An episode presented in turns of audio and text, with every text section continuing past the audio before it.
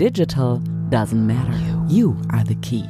The ability to communicate is and remains the strongest competence of leaders in the digital age. It is a huge, multifaceted topic. Barbara Liebermeister is author, lecturer, and expert for digital leadership. She puts the spotlight on individual strength and believes in the human being as a brand. You are the key.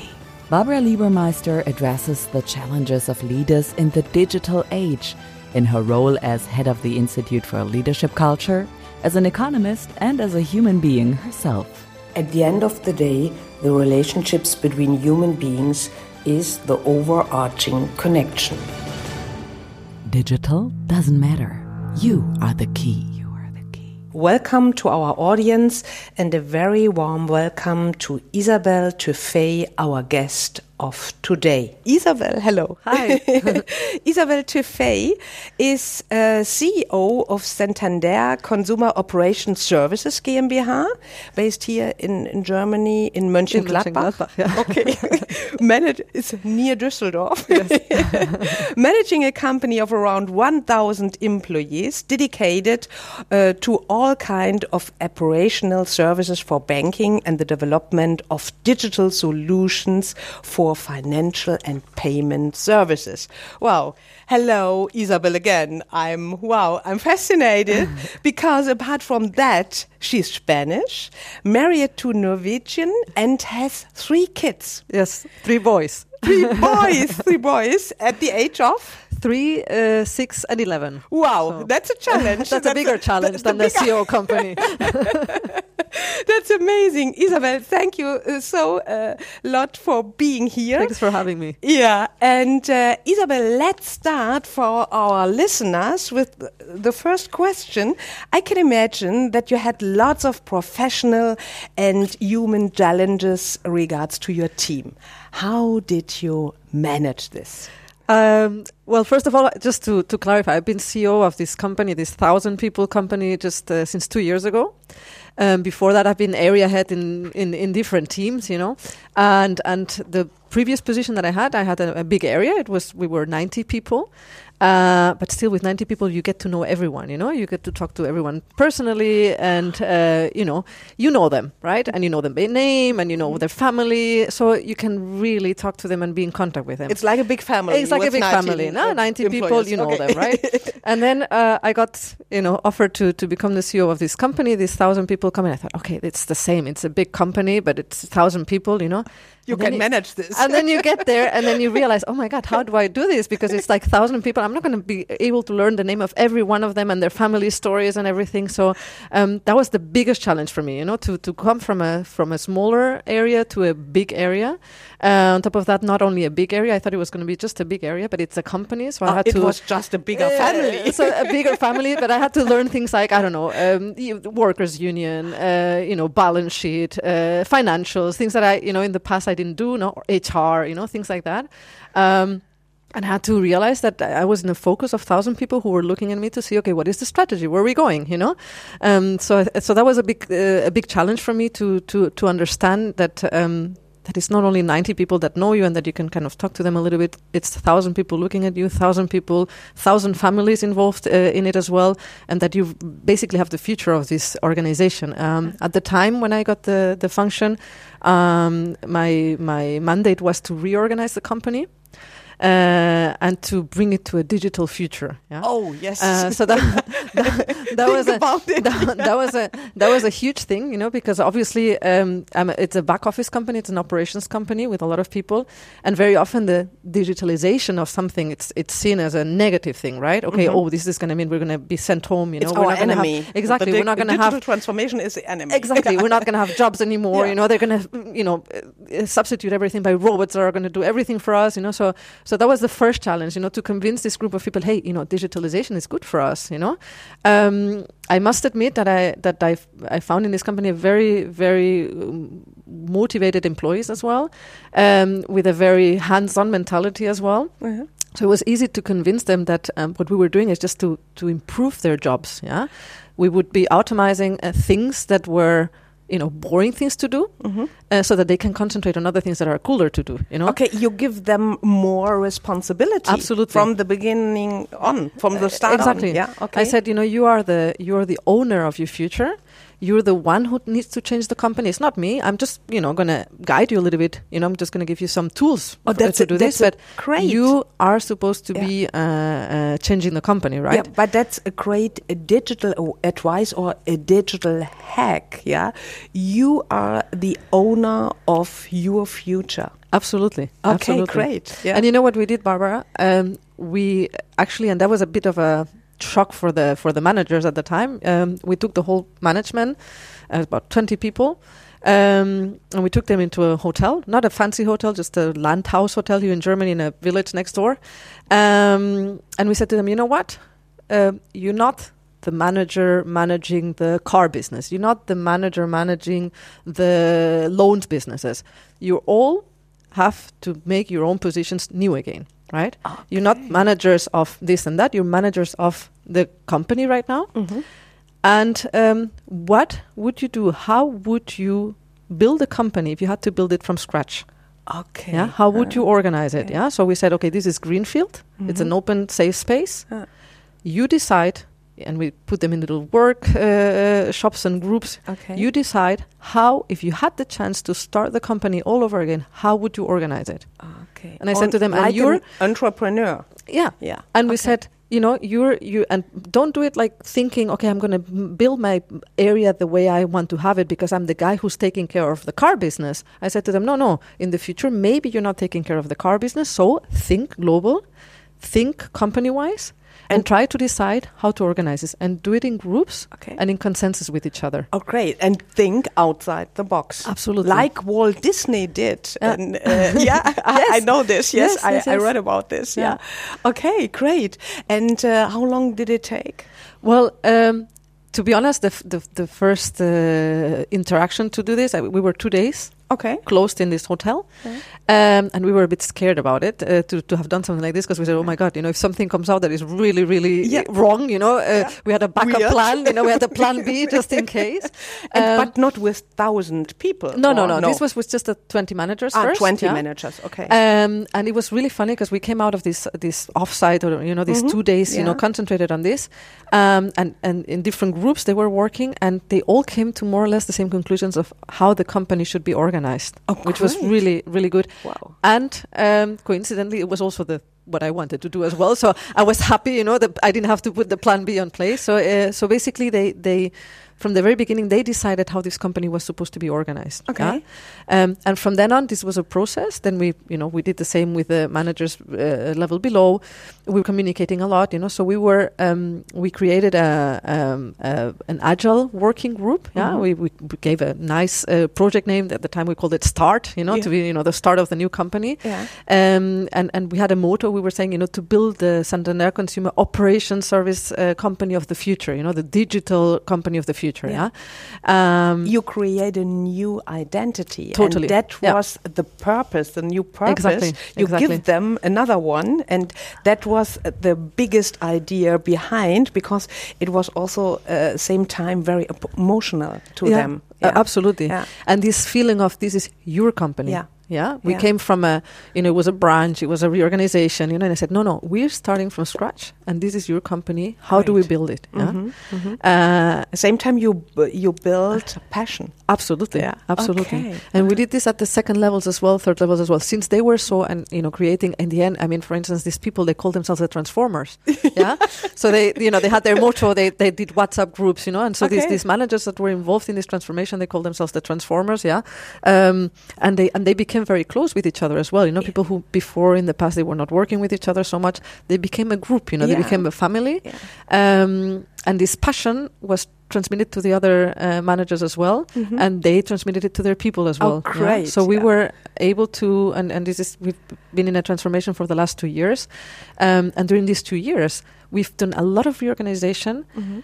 And and we haven't had a big drama about it. You know, Mhm. like people have been you know thinking, okay, this is the right path to go. Yeah, this is the right were strategy. engaged. They had Yeah. a purpose. They Mm. had or have a new identity, and they are working for this. Yeah, absolutely. Oh, great, Yeah, yeah. great. And uh, you had the challenge to move this big uh, boat, and you told us uh, a little bit about it. What was the, what was the starting idea of this? But as you know, you are not only, or as we know, you are not only a successful leader and manager. You are also a mother of three boys.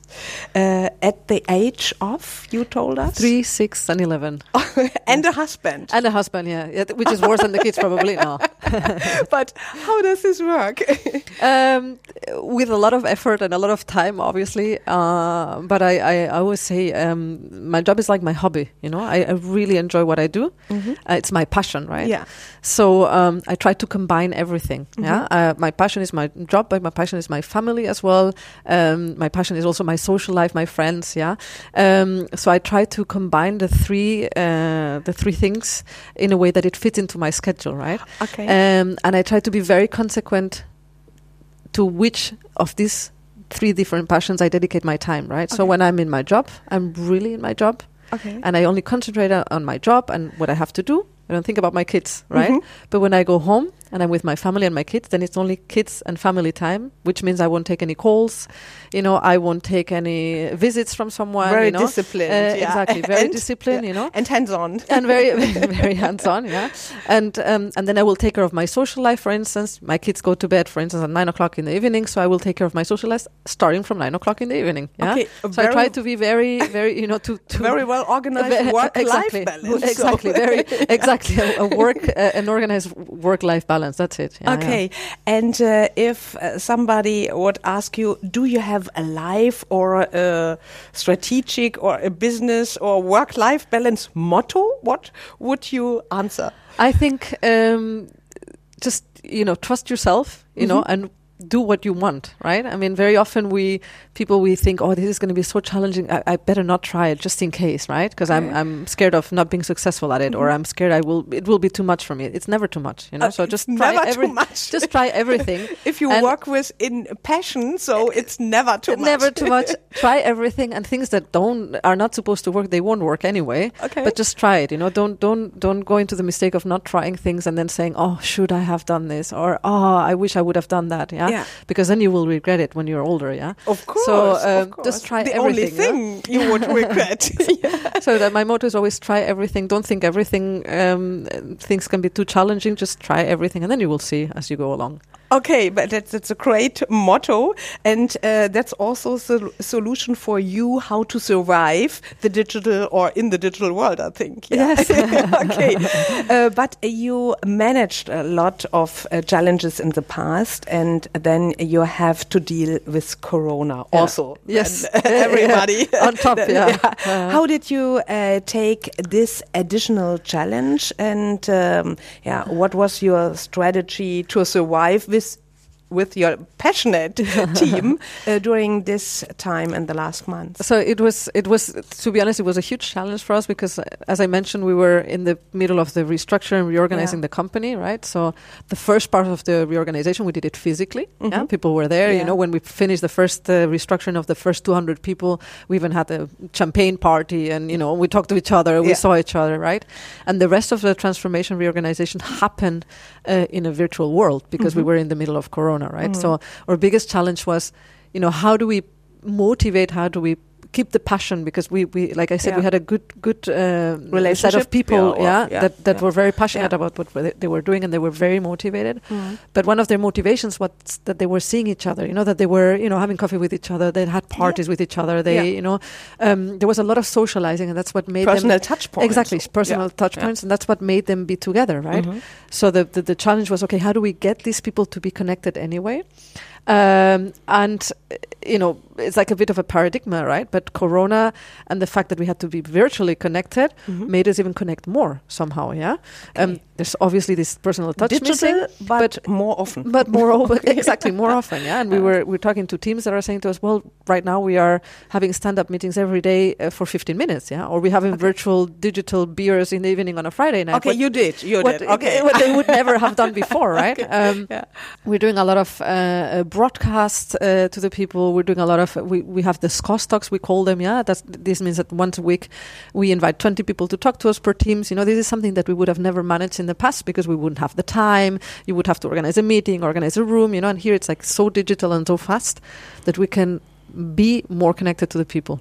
Okay, and uh, what is your opinion to, yeah, uh, in the digital world and in the future to cooperate more digital now, um, or would you prefer to have more personal touch, or mm, I think it's going to be. I think it's going to be a mixture of both. Yeah? Okay. I think Corona has taught us that um, we're never going to go, back to the world before Corona, right? We're never Mhm. going to be in a physical world in you know no, where there's no you know Yeah. uh, digital content, Yeah. right?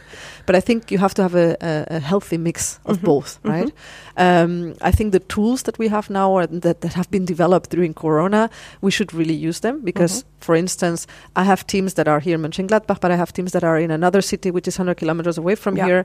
Right now, we're more connected to them. Okay. In the past, we would have not been connected to them. okay. Um, or we are allowing um, employees from us to be able to um, stay at home and work from home um, and take care of their family, for instance, you know, which is something good. Yeah. Yeah. And be connected anyway. You know, it's not like that they don't have to take holiday or they cannot, they don't have to miss out on meetings that they would have have to be physically there. Mhm. Um, so I think it's going to be a mix of both. I think um, uh, we're going to have we're going to see the, the the typical office days where people will go into the office to to socialize, you Yeah. know, uh, and um, and maybe maybe that's how it should go, you know, uh, just when you see each other physically, it's just to socialize a bit more, to talk about things, Yes. you know, to do brainstormings Yeah. together, and then you can go back home and then uh, work in a digital world anyway, you know. Of so I think it's going to be a mix of both. And we see uh, advantages and uh, advantages and disadvantages. Absolutely, Of course, absolutely. It's uh, like in each situation. Yeah. Um, but uh, I call it uh, go back to better than back to normal. Yeah, exa- exactly. It's- Absolutely, Yeah, it's also uh, um, a point of view, a certain point of view, um, and it's like our, yeah, I would say our pose, perhaps our attitude. Uh, what can we do with this situation and uh, to stay positive? Yeah. And uh, do you want to give a last advice to our audience uh, when they have the feeling that they get overwhelmed in this in the digital world in the future or in uh, their career? I think it's it's uh, you know that's what I do. I don't know if it's a good tip or not, but I I, I always say you know take a step back, you know, breathe, oh yeah take it easy, take a step back, Yeah. breathe, uh, realize that everybody is having challenges. Uh, realize that you know you're probably not alone in your situation anyway. Uh, so just just you know take a break. Yeah, Take Uh, a like, break. like like the advertisement. Take a Kit Kat, take a break. This this is something that we. Um, I think at management positions we do very little. You know, we're so f- busy with our lives. You know, that the day has only 24 hours, and we need to use them all at its full power, right?